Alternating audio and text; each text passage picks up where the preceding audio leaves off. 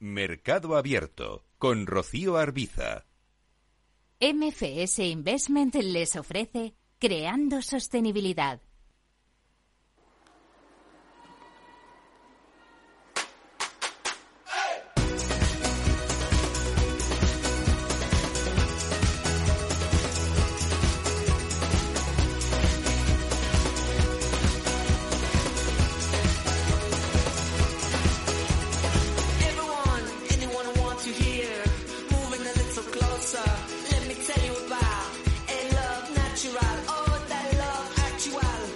Llevar una vida saludable y practicar deporte de forma diaria. Esta tarde en este espacio de sostenibilidad queremos hablar de esto, en concreto de una aplicación que anima a ambas cosas a través de una combinación de tecnología y recompensas. Vamos a indagar en ello, a conocer un poco más de la mano de Justin Roditis, que es responsable de desarrollo de negocio internacional de WeWard. ¿Qué tal, Justin? Muy buenas tardes. Buenas tardes, gracias por invitarme. Bueno, se trata de una aplicación que es de origen francés que se lanzaba aquí en España en 2021. ¿Con qué número de usuarios cuentan ya aquí en nuestro país? Cuéntenos un poquito. Sí, um, ya cuenta con 610.000 usuarios en España. De hecho, España es el tercer país con más usuarios de la app y en total en Europa y Estados Unidos tenemos unos 13 millones de usuarios hoy día. ¿Cómo funciona la aplicación? Hay un sistema de recompensas, ¿no? Sí, exacto. Bueno, primero la app es 100% gratuita y es para Android e iOS. Eh, la app contará tus pasos y al acabar el día podrás intercambiar lo que has andado por puntos a través de solo un clic. Estos puntos podrán ser canjeados por varios regalos. Entonces el concepto es bastante sencillo. Cuanto más camines, más ganas. Y nosotros intentamos motivar a la gente a caminar, eh, intentando convertir el paseo en un juego que puedes hacer solo o con tus amigos y familiares. Hmm. Para eso contamos con retos, niveles para completar, hemos creado una mascota, te ofrecemos retarte con tus amigos, etcétera. Hmm. Y estos puntos que vamos acumulando cuanto más caminamos em, es para canjearlos. Em, ¿Por qué cosas se pueden canjear esas recompensas? Los wards se pueden eh, canjear por cuatro tipos de regalos. Primero, transferencias bancarias que van de 15 a 150 euros. También puedes canjearlos por ofertas en marcas. Por ejemplo, puedes canjear tus puntos por tarjetas regalos de Adidas, de Mango, de Nintendo o muchas otras marcas. Em, la tercera opción es eh, donar a asociaciones. Por ejemplo, hoy día puedes participar en la construcción de una casa de acogida para mujeres maltratadas en Guinea-Bissau con la Fundación Ana Bella, que es una fundación española. También puedes plantar árboles y invertir en proyectos que se dedican a, muchos temas. Y el último es eh, regalos como fin de semana en Roma o un iPhone 13. ¿Cómo, surgió la idea, esta idea de negocio de la compañía de WeWard? Em, de hecho, tres ingenieros fundaron WeWard hace tres años. Se llaman Yves Benchimol, Nicolas Hardy y Tanguy de la Ville-Georges. Y la idea surgió al considerar que Hoy día, el sedentarismo es uno de los 10 factores de riesgo de mortalidad más importantes del mundo.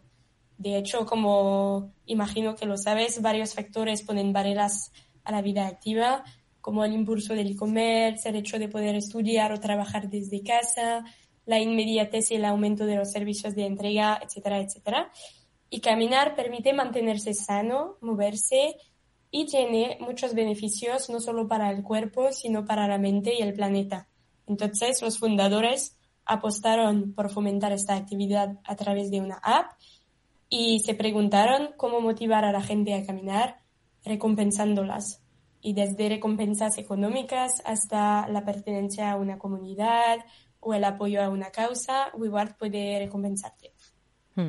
Ustedes, a partir de la aplicación, eh, tienen un gran número de datos de cuál es nuestra actividad eh, diaria. Y entre esos datos, por ejemplo, saben que los españoles con esta aplicación han alcanzado más de 118 millones de kilómetros recorridos desde junio del año pasado. ¿Quiénes son los que más caminan en España por edad y, por regiones o ciudades? Cuéntenos un poquito. Mm, si nos enfocamos en las 10 ciudades más grandes de España, los que más caminan son los habitantes de Zaragoza, seguidos por los de Bilbao y Barcelona. Y mm, si hablamos de edad, los usuarios que tienen más eh, de 66 años son los que más caminan, con una media de 8.200 eh, pasos al día. Y finalmente, si hablamos de género, me cuesta decirlo, pero los usuarios, los hombres, canjean más pasos al día que las mujeres. ¿Y los más sedentarios, eh, quiénes son? ¿Quiénes son los que menos se, se, mueven aquí en España? Los que menos se mueven eh, viven en el sur de España. En primera posición tenemos Murcia con solo 5.700 eh, pasos al día, seguidos por los de Sevilla y Palma de Canaria y los usuarios que tienen entre 15 y 17 años, o sea, los más jóvenes, son los que canjean menos pasos al día por el momento. Hmm. Eh, todas estas cifras de pasos que estamos comentando, si las traducimos a recompensas en Words, que es la, moneda de la app, ¿de qué cantidad de euros estaríamos hablando para hacernos un poco una idea? Mm, si das 10.000 pasos al día, como recomienda la OMS, puedes ganar 10 words al día, que en WeWords se traduciría en 5 céntimos. Puedes pedir eh, una transferencia bancaria a partir de 15 euros acumulados, que son 3.000 words, pero hasta los 15 euros eh, no puedes sacar el dinero, porque de esta manera motivamos a que continúes con nosotros. Así que Obviamente no lo conseguirás de la noche a la mañana y tendrás que usar la aplicación durante un tiempo. Sin embargo, puedes ganar puntos extra con muchas otras cosas. Por ejemplo, ofrecemos un mapa con los principales lugares turísticos de tu ciudad y puedes ganar puntos por cada visita que haces. Puedes ganar puntos respondiendo encuestas o mirando vídeos o comprando en los sitios web de nuestros socios. Y para hacer un balance, en España en total ya hemos recompensado con más de 200.000 euros en transferencias bancarias a nuestros usuarios y hemos donado entre 10.000 y 15.000 euros a ONG. E, el rendimiento, la rentabilidad de la compañía, ¿dónde está? Es decir, en, lo que cobran por el uso, por descargarse esa, por tener esa, esa aplicación.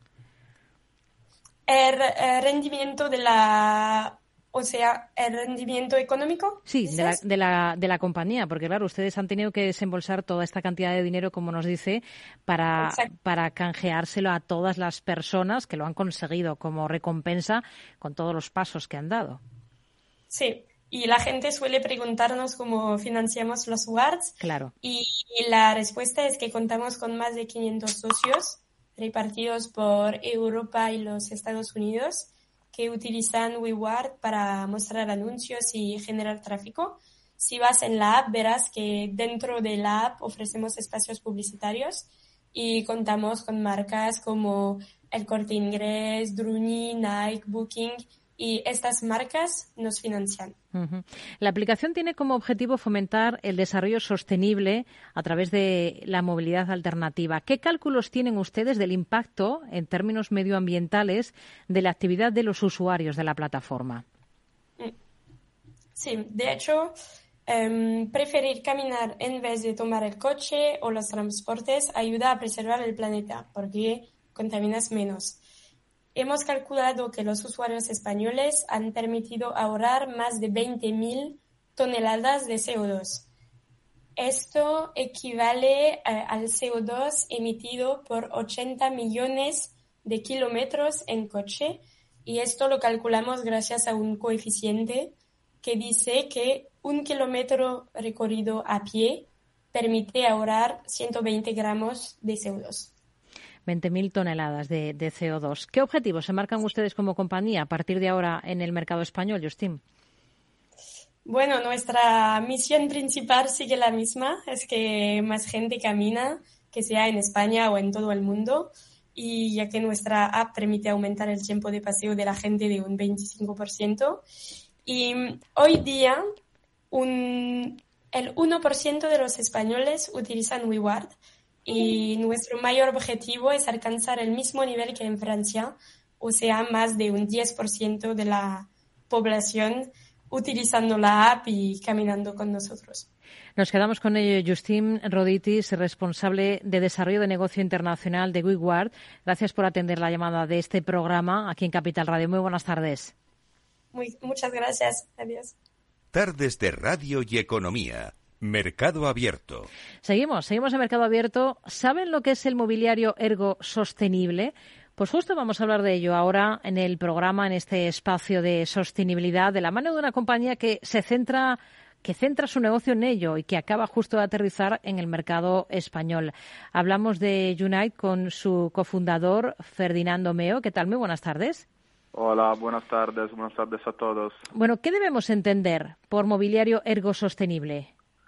Bueno, eh, Unit eh, ofrece un servicio para, para el teletrabajo, para las empresas eh, smart working, para los empleados que trabajan la mayoría del tiempo desde casa, con en manera ergo sostenible, que productos ergonómicos, ergo, que son productos ergonómicos como en oficina, sé que para la postura, para la seguridad para el bienestar de la, de la persona, es sostenible porque son productos uh, ecosostenibles, reciclables, uh, para ayudar en este momento el impacto eh, en el ambiente con productos reciclables. Entonces uh, queremos tener un impacto positivo para ayudar a las empresas, el bienestar de las personas con productos ergonómicos y además ayudar al ambiente en este momento con productos sostenibles.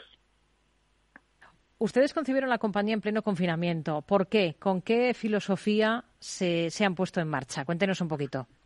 Sí, la historia eh, es muy, muy graciosa. Eh, durante la, pandemia, como todo el mundo trabajaba desde casa, yo trabajaba en una silla muy, muy incómoda eh, y, pensaba que esta era la situación de, de, todas las personas en, en este momento. pensé que quería ayudar a las empresas que seguramente uh, debían uh, ofrecer a sus empleados la oportunidad de trabajar uh, no en manera incómoda, como en una silla de madera o trabajando en el salón comedor, ¿no? la silla del, del comedor, sí. sino a trabajar de la misma manera que en oficina, de, de, de forma ergonómica e, e, e, cómoda.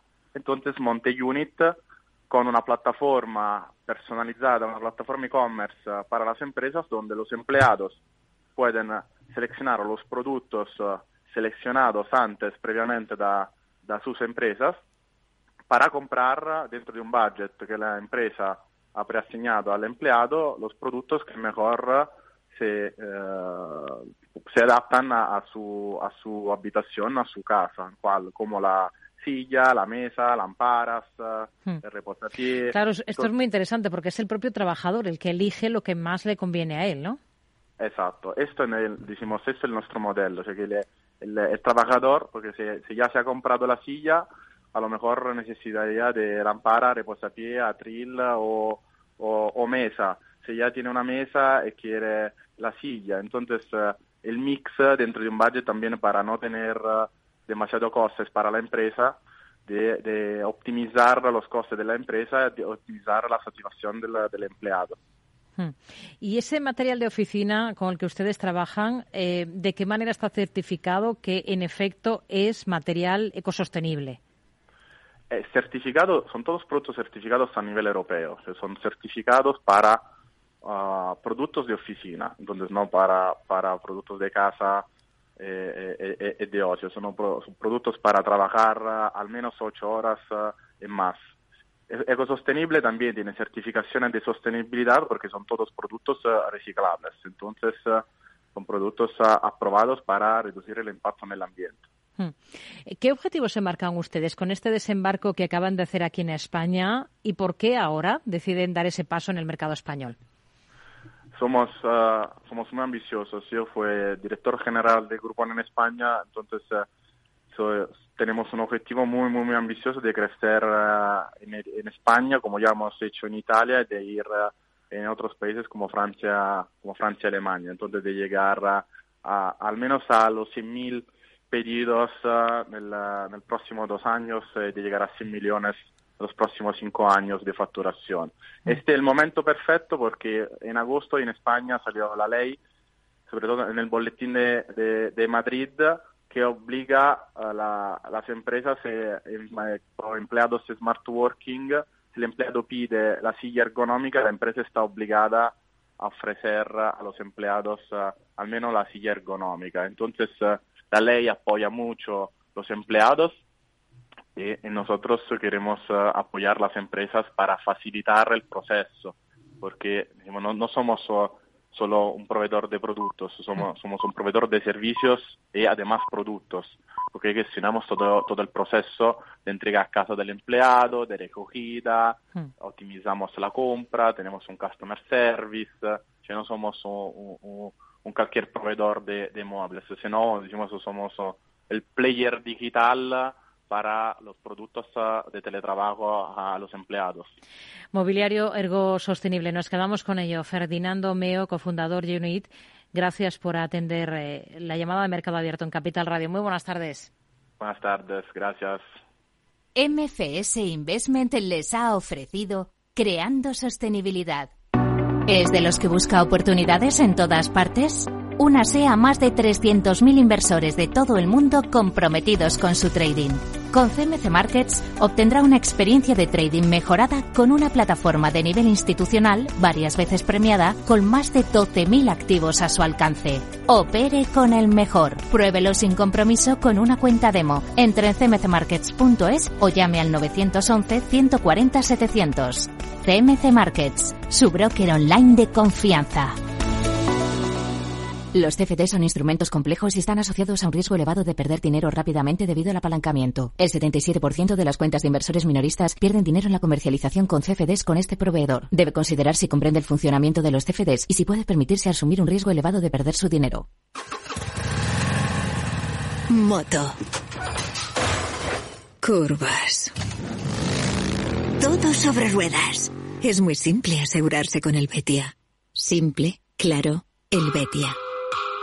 Mercado Abierto con Rocío Arbiza.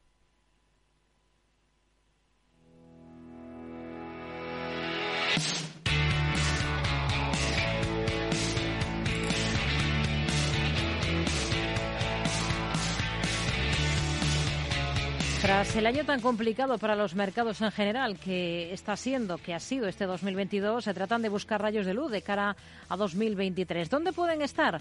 La mayoría de gestoras están estos días poniendo el foco, ajustando la brújula para el próximo ejercicio con cierta percepción de que la cautela debe imperar en la primera parte, pero con la idea de que en la segunda puedan vivirse momentos más propicios para el riesgo. Vamos a ver qué es lo que opinan en una gestora como Amundi, Selena Niezbala.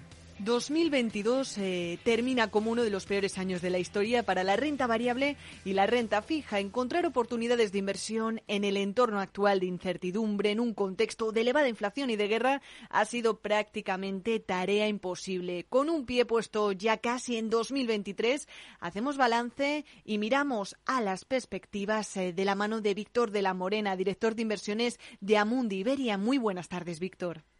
Buenas tardes, ¿qué tal? ¿Cómo estáis? Bueno, supongo que es complicado, ¿no? Hacer eh, predicciones con el panorama actual, pero desde Amundi, eh, ¿creen que volveremos a ver valoraciones atractivas en 2023 o más bien entrado ya casi 2024? Pues sí, pensamos que, a lo largo del año se van a ir eh, poniendo a tiro bastantes activos, puesto que va a haber una recuperación importante en el ciclo económico, pero ya de sí, eh, desde principios de año, eh, consideramos que 2022 nos ha hecho ese favor. Nos ha puesto a tiro activos que desde luego estaban en niveles máximos de valoración y que ahora consideramos que están muy atractivos incluso para entrar en este momento, como pueden ser los activos más vinculados a los tipos de interés o la renta fija. En este caso, eh, diríamos que para formar una cartera de cara al año que viene, ¿en qué mercados nos fijaríamos? Eh, ¿Sobreponderamos renta fija o renta variable? Desde luego, para principio de año, eh, lo que vemos es que tenemos más visibilidad sobre la renta fija que sobre la renta variable. Eh, pensamos que el, ciclo de subidas de tipos de interés está muy cerca, muy cerca ya de terminar.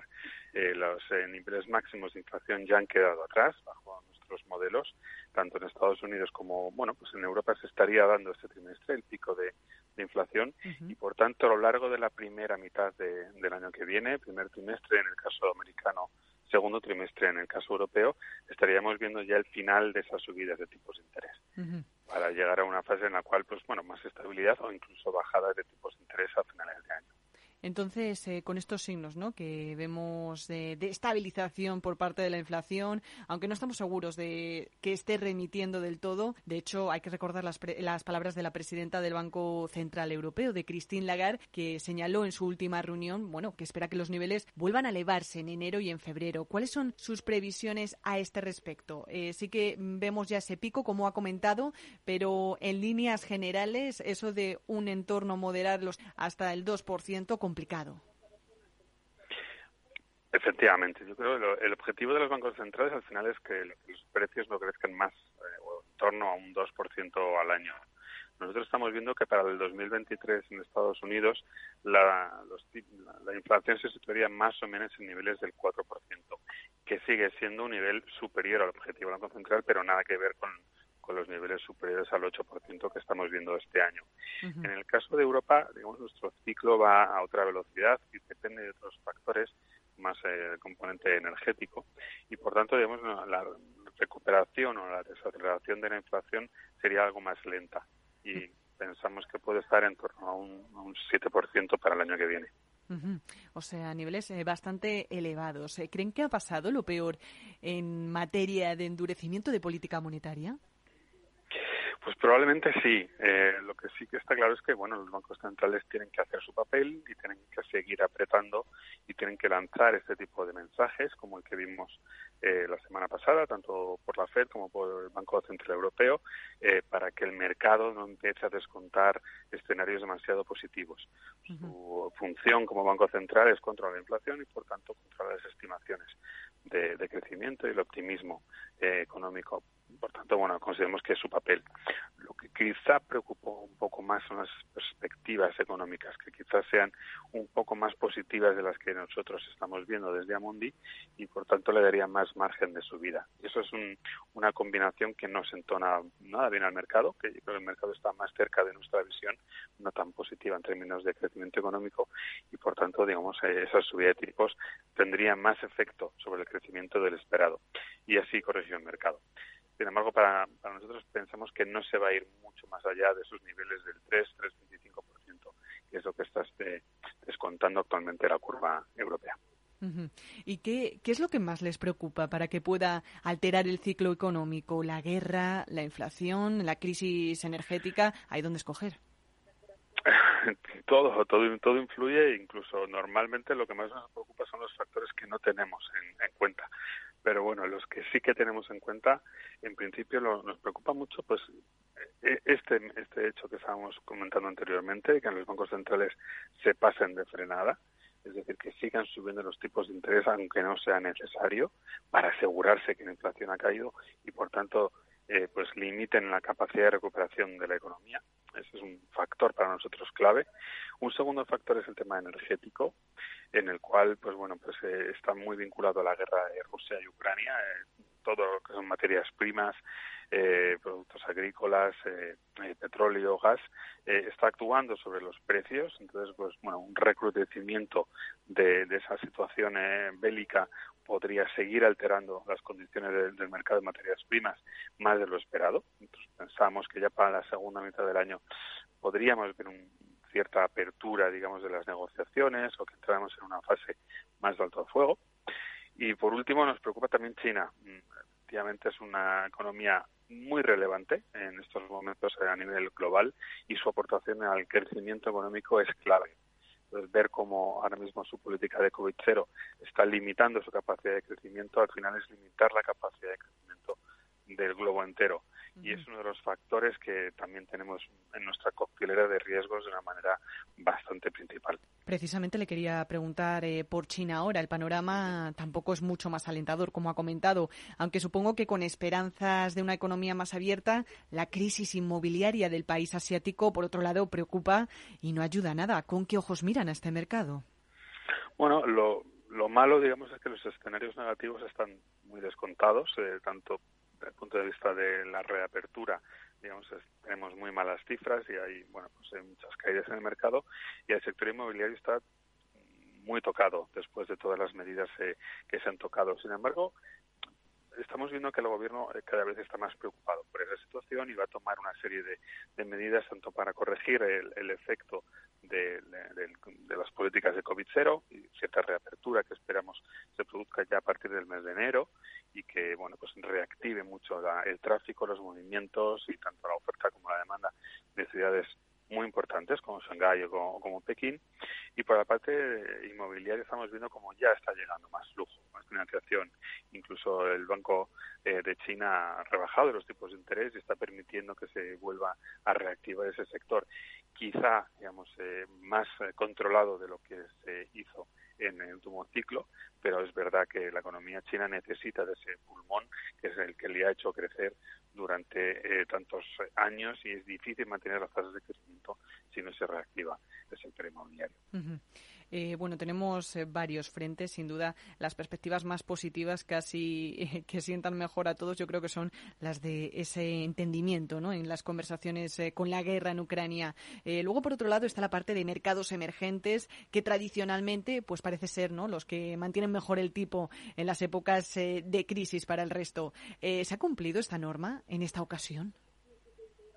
Bueno, en cierto modo sí. Eh, en el mundo emergente hemos visto dos efectos eh, muy poderosos que han actuado, por una parte, pues todo lo que es el enfriamiento de China, que ha afectado especialmente a la zona asiática, a todo su entorno de, de influencia, emergente y no emergente, porque bueno, pues podemos considerar que también afecta mucho a Japón, Australia, Corea, y son zonas, digamos, no del todo emergentes. Bueno, Corea sí, en los índices está, pero bueno, eh, se podría decir que es casi ya una economía desarrollada.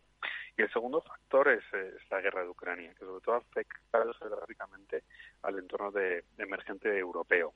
Eh, se ha visto muy afectado por, por ese conflicto y, bueno, pues hemos visto grandes caídas.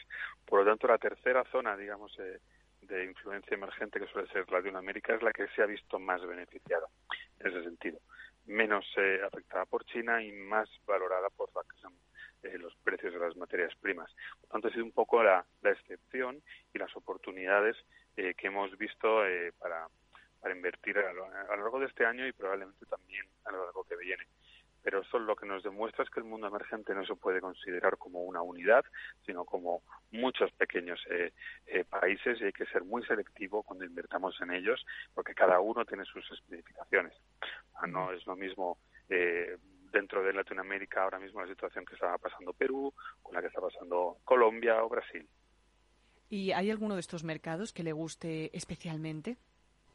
Bueno, siendo selectivos, sí. Tenemos eh, bastantes esperanzas que el año que viene sea positivo para el mundo emergente. Pues eh, efectivamente, pues, países como Colombia, como Brasil tienen un alto potencial. Vienen de inflaciones mucho más altas. Por ejemplo, el caso de Brasil tenían inflaciones superiores al 10%. Y entonces, pues bueno, pues esa recuperación de los precios y ya unos tipos de interés tan altos eh, sitúan en un alto potencial.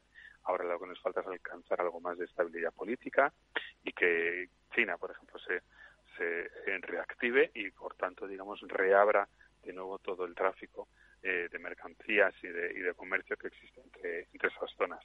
Vamos, hay que ser muy selectivo, ya hemos dicho, pero el potencial desde luego está ahí porque las valoraciones están en niveles muy atractivos. Víctor, pues tenemos la, fotografía, como quien dice, ¿no? Ya prácticamente al completo. Eh, quizá nos quedaría una última cuestión, ¿no? ¿Cuál sería su activo eh, favorito para mantener el tipo hasta que llegue la calma después de la tormenta?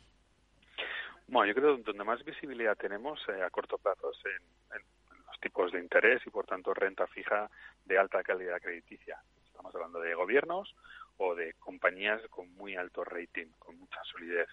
Eh, tanto en Europa como en Estados Unidos. Eso es donde, desde luego, existe mucha visibilidad. Tenemos eh, eh, rentabilidades yields TIR muy altas después de todo el castigo del año que viene y las curvas lo que están descontando es que ya no va a haber muchas más subidas de tipos de interés, incluso alguna bajada. Entonces esto es como, bueno, pues eh, eh, ir, apurando esos mensajes, aprovechando esos mensajes tan duros de los bancos centrales, pero sabiendo que la situación se está calmando. Por lo tanto, es un activo interesante donde estar y además, en el caso de que el año que viene, al final, exista cierto riesgo de recesión, siempre será más interesante estar en el activo libre de riesgo, como puede ser el bono del gobierno, a estar en activos de riesgo, como pudiera ser la renta variable. Pues Víctor de la Morena, director de inversiones eh, de Amundi Iberia, con estas reflexiones eh, nos quedamos. Muchísimas gracias por habernos atendido esta tarde en Mercado Abierto. A vosotros, feliz Navidad. ¿Te interesa la bolsa? Pues entonces no te puedes perder la mejor tarifa para comprar y vender. Invierte en acciones y ETFs de todo el mundo. Sin comisiones, sí, ninguna comisión. ¿Qué significa sin comisiones? Significa que mientras tu inversión nominal mensual no exceda los 100.000 euros, invertir en acciones al contado y ETFs en XTB no conlleva comisión alguna. Entra ahora en xtb.com y comprueba lo que te cuento. Un broker, muchas posibilidades, xtb.com a partir de 100.000 euros al mes, la comisión es de 0,2%, mínimo 10 euros. Invertir implica riesgos.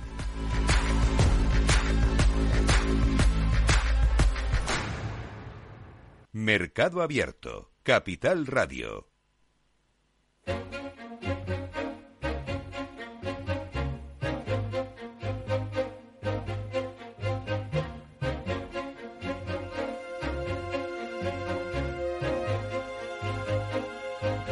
Vamos a hablar de pensiones en esta sección de educación financiera, de la necesidad de ahorrar para la jubilación. A partir de enero del año que viene, 2023, se van a empezar a jubilar en España los trabajadores de la generación baby boomer, es decir, los nacidos a partir de 1957. Es la generación más numerosa y tensionará aún más las cifras de la seguridad social.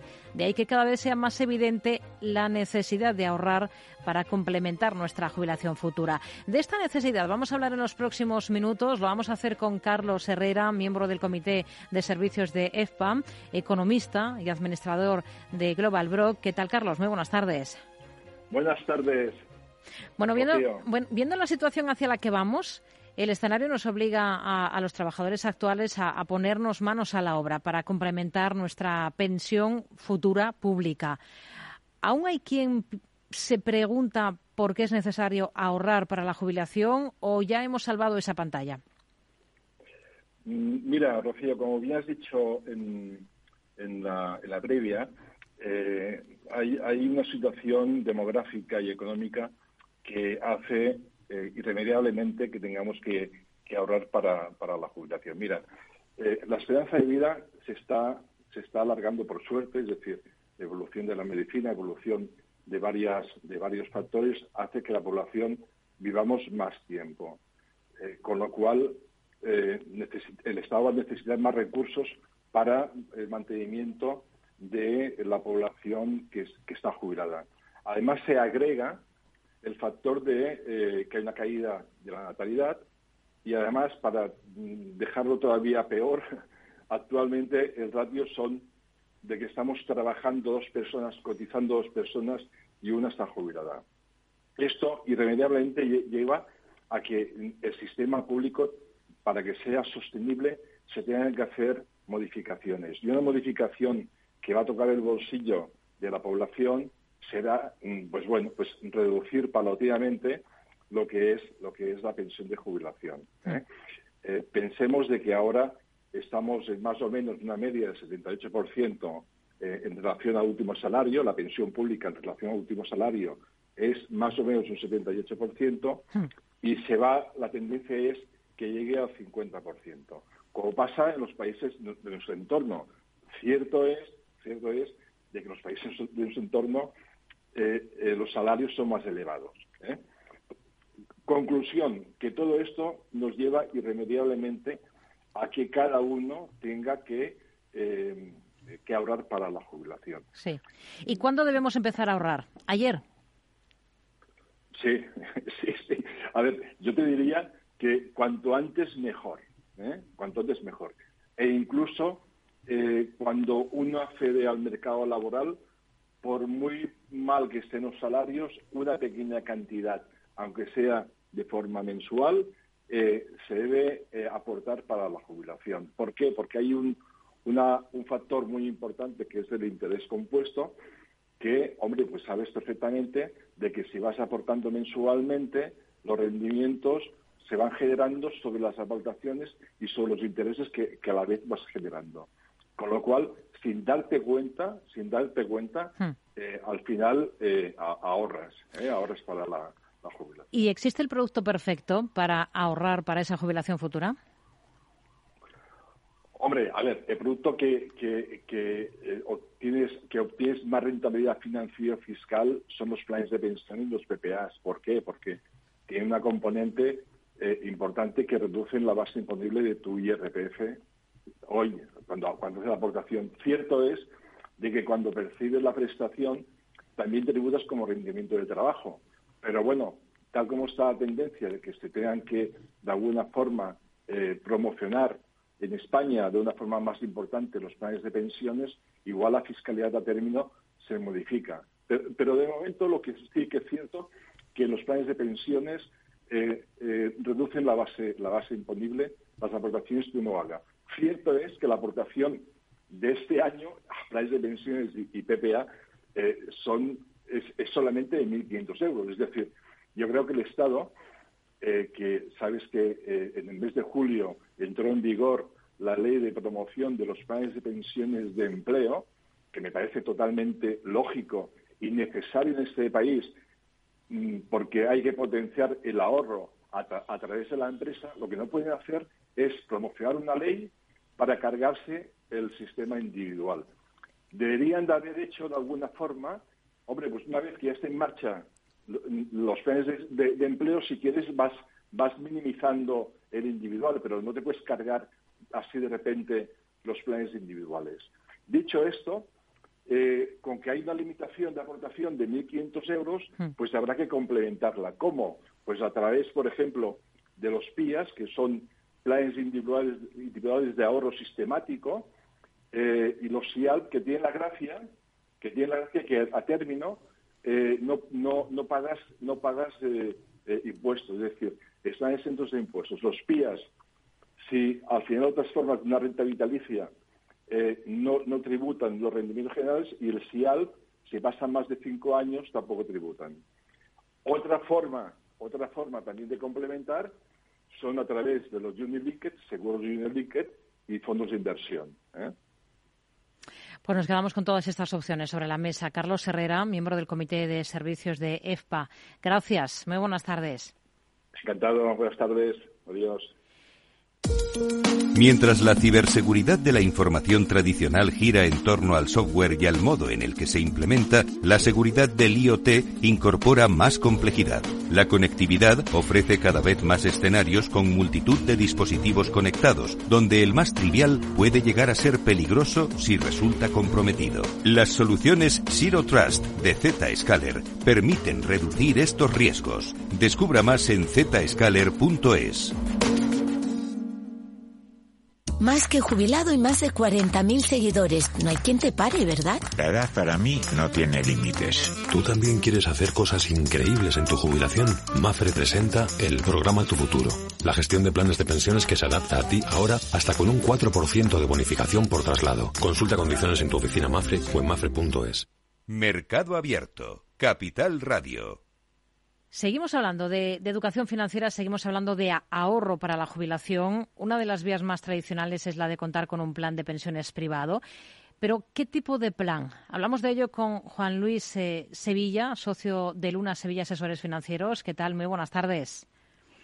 Hola, muy buenas tardes, Rocío. Feliz Navidad a todos. Igualmente. Bueno, lo fundamental a la hora de seleccionar un plan de pensiones privado es la edad que tenemos, lo que nos falta de cara a esa jubilación.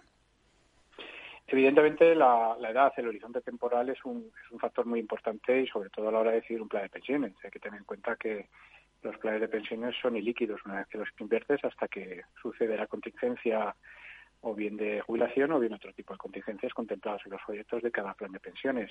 Entonces, pues evidentemente hay que tenerlo muy en cuenta en ese sentido. Pero no solo es el único, ¿de acuerdo? A la hora de decidir un poco eh, qué plan de pensiones es interesante y el, y el horizonte temporal, pues hay que decidir dentro de mi composición, de mi planificación financiera y junto con tu asesor financiero, pues qué porcentaje de mi cartera, de mi patrimonio voy a destinar a plan de pensiones, cómo voy a gestionar esa cartera de planes y cómo voy a implementar las, las, las, aportaciones en función de la fiscalidad y en función de cómo puedo hacer luego los ajustes posteriores a la hora de incluir o disminuir riesgos en cartera en función del seguimiento de los planes. Hay que recordar que un plan de pensiones pues es como cualquier otro producto. Evidentemente está sujeto a un seguimiento y a una variación en función del tipo de activo donde se invierta y el mercado pues evidentemente hay que hay que hacer un seguimiento continuo de esa inversión para en todo momento pues intentar estar en los productos más interesantes en, en, cada momento en función de esa circunstancia del mercado, con lo cual el horizonte temporal es muy importante, pero hay que tomar otra serie de circunstancias también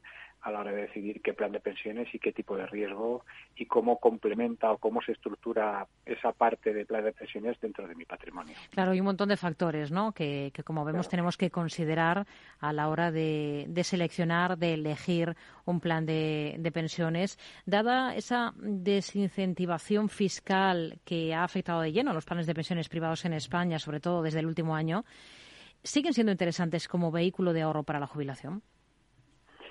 Vamos a ver, cualquier mm, instrumento que sirva para un ahorro futuro es interesante, ¿de acuerdo? El tema es cómo materializarlo.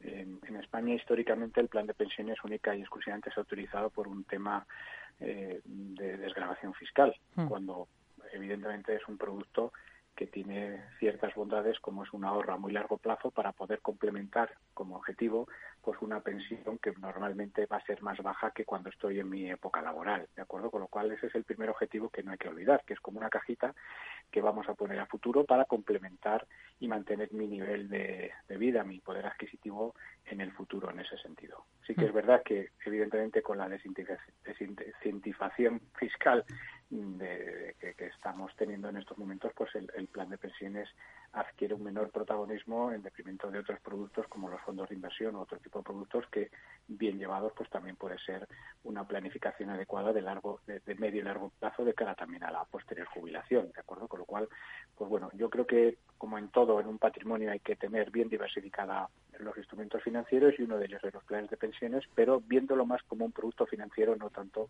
como un producto fiscal. Lo que se ha reducido en los últimos tiempos es una buena parte de esos beneficios fiscales de los planes de pensiones cuando se realizan las aportaciones, pero luego otra cosa es el, el rescate. Tenemos claro que Hacienda tiene mucho que decir a la hora de recuperar ese ahorro, a la hora de rescatar lo que hemos acumulado en ese plan de pensiones para disfrutar una vez jubilados. Totalmente, tiene que decir mucho. Es decir, hay que tener en cuenta que mientras que estamos en la época, la edad laboral, pues en estos últimos años pues ha habido una desgrabación cada vez menor de, de, de pensiones, con lo cual nuestra declaración de la renta nos devolvían en función de nuestro marginal pues un porcentaje de lo que aportábamos al plan de pensiones.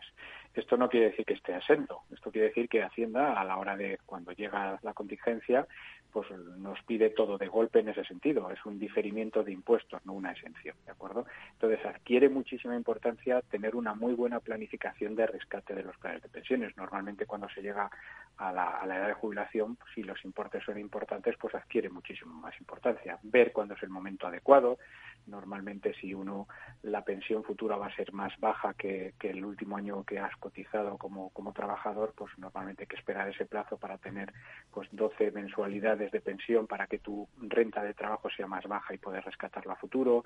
También hay que ver luego qué tipología de rescate queremos. Si es un, si es un rescate total, pues como sabemos, eh, todas las aportaciones inferiores o anteriores a 31 de diciembre de 2006 llevan una excepción del 40%, es decir, el 40% del plan no tributa. El 60% va al marginal y si tenemos un marginal alto, pues evidentemente vamos a pagar mucho. Luego puede haber una opción mixta de rescate que una parte puede ser en capital, que bien puede ser esa parte exenta del 40, y luego en forma de rentas que me va a hacer diluir en, en ejercicios posteriores la renta. O bien, simplemente, pues una renta mensual que complemente mi pensión y cada año pagaré por la parte correspondiente al, rescate que estoy haciendo. Existen diferentes modalidades. Aquí adquiere mucha importancia una buena planificación y un buen consejo de un asesor financiero o un asesor fiscal, que cuadre un poco pues cuál es la mejor alternativa en cada, en cada caso personal para, para cada individuo. En ese sentido, aquí la personalización tiene mucho que ver cómo, de cómo rescatar y, y de hacerlo bien, hacerlo mal, pues podemos ahorrarnos mucho dinero de mm. cara a Hacienda, con lo cual es muy importante tenerlo claro. Claro, a cada cual le puede convenir una cosa u otra. Mm, las, las aportaciones periódicas a planes de pensiones eh, son la mejor opción siempre las aportaciones periódicas, siempre que se vean como una forma de ahorrar y no de gasto, es decir, como una forma de complementar mis, mis ingresos futuros vía pensión, siempre son interesantes, ¿de acuerdo? Se puede hacer aportaciones periódicas a plan de pensiones o se pueden hacer aportaciones periódicas a fondos de inversión. Evidentemente, con la, con la nueva ley, una aportación periódica con, la, con el límite de 1.500 euros, pues queda mm, ciertamente algo reducido en ese sentido. Sí que es verdad que con la nueva regulación en planes de pensiones, con, los nuevos planes de pensiones colectivos o de empleo, pues tenemos la opción de que a través de nuestra empresa o a través de planes públicos tener otros 8.500 euros entre aportaciones personales y aportaciones de la empresa para llegar de tal manera que si uno tiene la suerte de tener un plan de empleo privado, puede aportar a ese plan privado y sumarle a esos 1.500 individuales hasta 8.500 de, de plan de empresa, con lo cual tendríamos hasta una degradación de 10.000 euros. Todo esto al final tiene que ser muy personal y estudiando el caso detallado de cada uno. Pero las aportaciones, digamos, periódicas, trimestrales, mensuales, yo creo que es un buen instrumento de ahorro a medio y largo plazo, sobre todo cuanto antes empecemos, antes cogemos la cultura del ahorro a medio y largo plazo y saber que de cada ingreso que entra mensualmente, una parte va a ir destinada a ese ahorro para poder, digamos, compensar la falta de ingresos que tengamos cuando nos jubilemos con la pensión.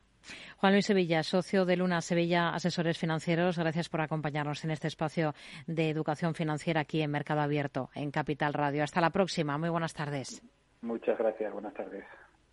¿Es de los que busca oportunidades en todas partes? CMC Markets le ofrece más de 12.000 productos en una sola plataforma múltiples veces premiada, con comentarios de mercado de expertos, noticias de Reuters, herramientas de análisis y mucho más. Todo ello para inversores comprometidos con su trading. Opere con el mejor. Pruébelo sin compromiso con una cuenta demo. Entre en cmcmarkets.es o llame al 911 140 700. CMC Markets. Más de 30 años siendo su broker online de confianza.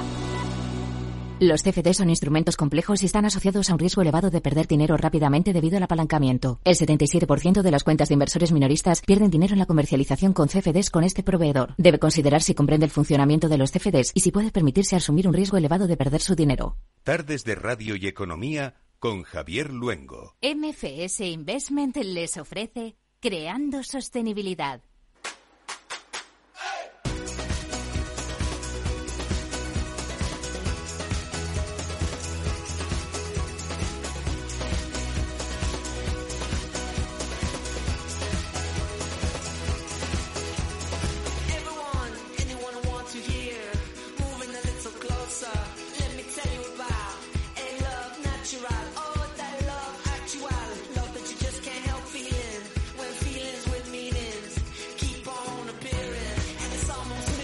Recetas que tenemos todos para cuidar del planeta y seguro que ustedes como yo son de los que en el cajón de los medicamentos guardan algunos que un día tomaron pero no le hicieron falta o incluso los que le recetó el médico pero decidió que terminar el tratamiento no era para usted. Y es que además del vidrio, el papel, el cartón o los envases también se pueden reutilizar otro tipo de restos, como los medicamentos, una práctica que ha crecido considerablemente en los últimos años y por entre otros la concienciación de quien se encarga de reciclarnos el paracetamol. Humberto Andrés, presidente y consejero delegado de Sigre. ¿Qué tal? Muy buenas tardes. Buenas tardes. De principio a fin, desde que yo he hecho uno de los eh, medicamentos en uno de los clásicos puntos Sigre de las farmacias hasta que se recicla esto, eh, lo que yo ya no voy a utilizar, ¿cómo funciona el proyecto? Bueno, primero debo decirle que Sigre es una entidad sin ánimo de lucro que fue creada hace unos 20 años, en el 2001, especialmente concretamente por la industria farmacéutica en colaboración con las oficinas de farmacia y la distribución y que se encarga de gestionar los restos de medicamentos y sus envases cuando ya el tratamiento se ha terminado. Y sí decirles que responde pues a los principios de la economía circular y le explico muy simplemente cómo, cómo, cómo funcionamos. ¿no? De hecho, cuando eh, los ciudadanos tienen restos de medicamentos, sus envases deben depositarlos en el contenedor del punto SIG en las oficinas de farmacia, que conocerán ustedes, que es un contenedor de color blanco y verde, con un círculo y una cruz en medio. Ahí deben depositarse.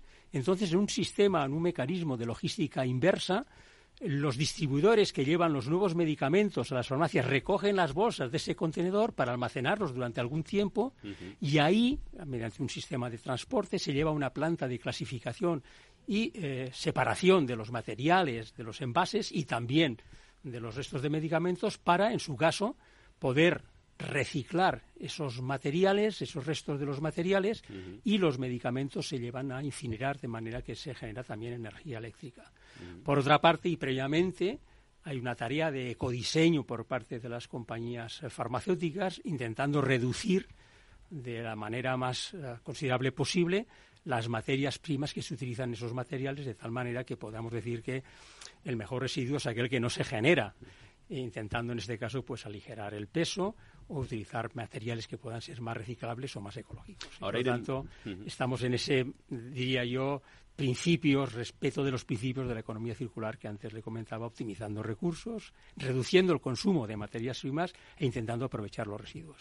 Ahora iremos a la parte del ecodiseño, pero el reciclaje de un medicamento, ¿cómo funciona? ¿Se separa, no sé si se separa la película que protege el medicamento de la pastilla y luego también de lo que es el papel albal, digamos, con el que abrimos, o, cómo va? Mire, eh, lo que le decía es que mediante un sistema de transporte, que además eh, por un sistema también de etiquetas de radiofrecuencia podemos eh, ver la trazabilidad de todo, de todo el medicamento, todos los restos de medicamentos, se lleva a una planta en Tudela de Duero, muy cerquita de Valladolid, donde ahí se separan las distintas fracciones de los restos de medicamentos y de envases. Ahí hay cartón, hay papel, hay vidrio, hay metales, hay plástico. De lo que se trata es de separar todos estos materiales de tal manera que podamos llegar a la mayor posibilidad o porcentaje de reciclado que ofrecen las tecnologías actuales. Y el resto de medicamentos que no se pueden, obviamente, eh, reciclar, pues se llevan, como le decía antes, a una planta incineradora, especialmente plantas industriales donde se puede convertir en energía eléctrica esa incineración. ¿Se centraliza todo en Tudela de Duero? En Tudela de Duero. Se recogen los medicamentos, se almacenan en los 140 almacenes de distribución y allí, mediante un sistema de gestores de transportes y, por otra parte, eh, los responsables del tratamiento y clasificación de estos eh, eh, materiales, pues los recogen, los llevan a la planta de y es ahí donde se realiza la separación, clasificación y separación para posteriormente poder reciclar el mayor porcentaje de materiales que se han recogido. Somos una radio económica en cifras SIGRES, que es eh, número de asociados, cifra de negocio, ¿cómo funciona? A pesar de que no es una entidad, es una entidad sin ánimo de lucro. Pues sí, mire, Javier, SIGRE lo componen todos los laboratorios farmacéuticos que operan en España, en estos momentos están adheridos 337, lo componen toda la red de oficinas de farmacia en todo el territorio español, más de 22.000, 22.100, y también 143 eh, distribuidores farmacéuticos que son los que en ese proceso de logística inversa recogen las bolsas de los contenedores para llevarlos a sus respectivos almacenes. Bueno, por otra parte, puedo decirle que cada año eh, tratamos en torno a 5.000 toneladas de restos de eh, medicamentos y sus envases, y esto representa más o menos mm, unos 100 gramos por habitante y año. Y déjenme que comparta con ustedes algunas cifras que son muy relevantes ¿no?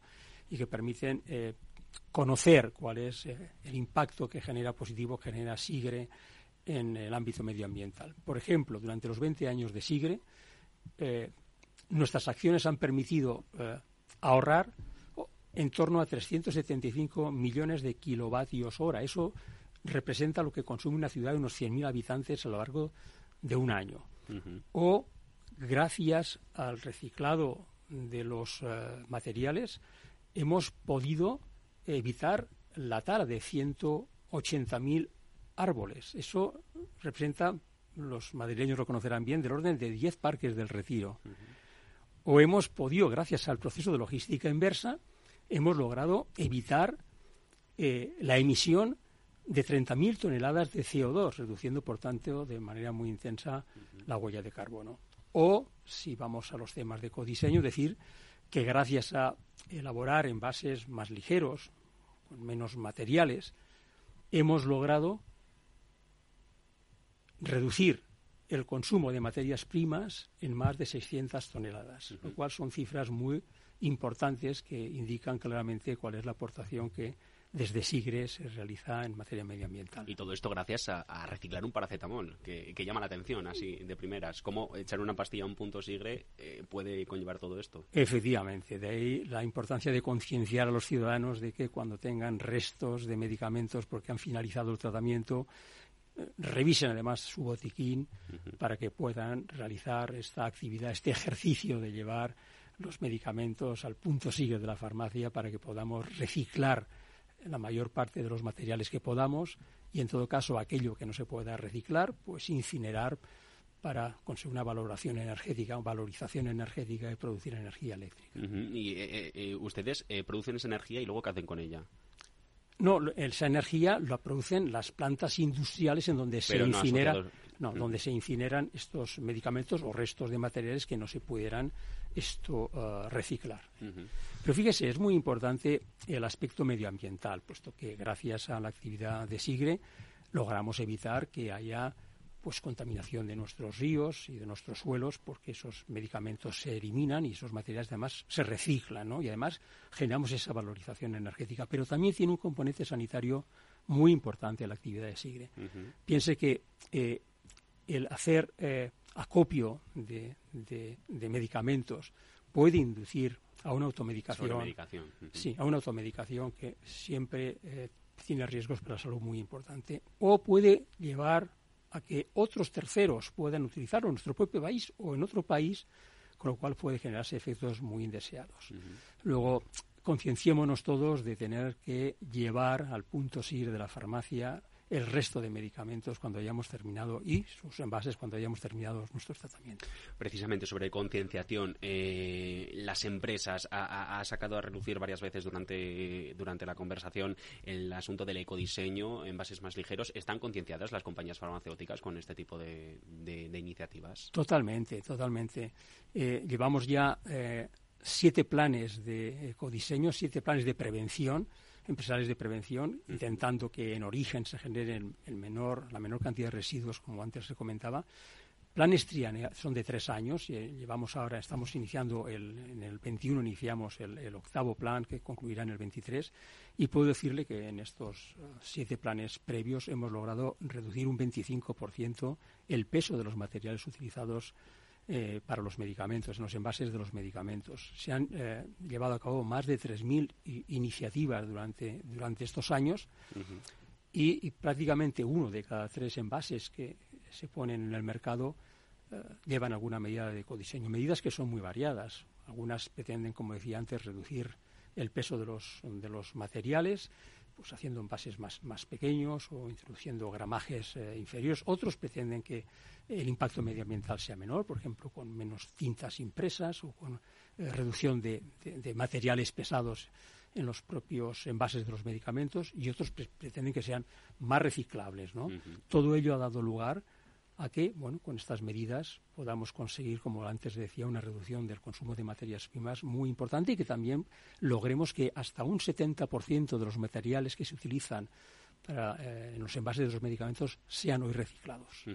Los consumidores, ¿estamos también concienciados con esto?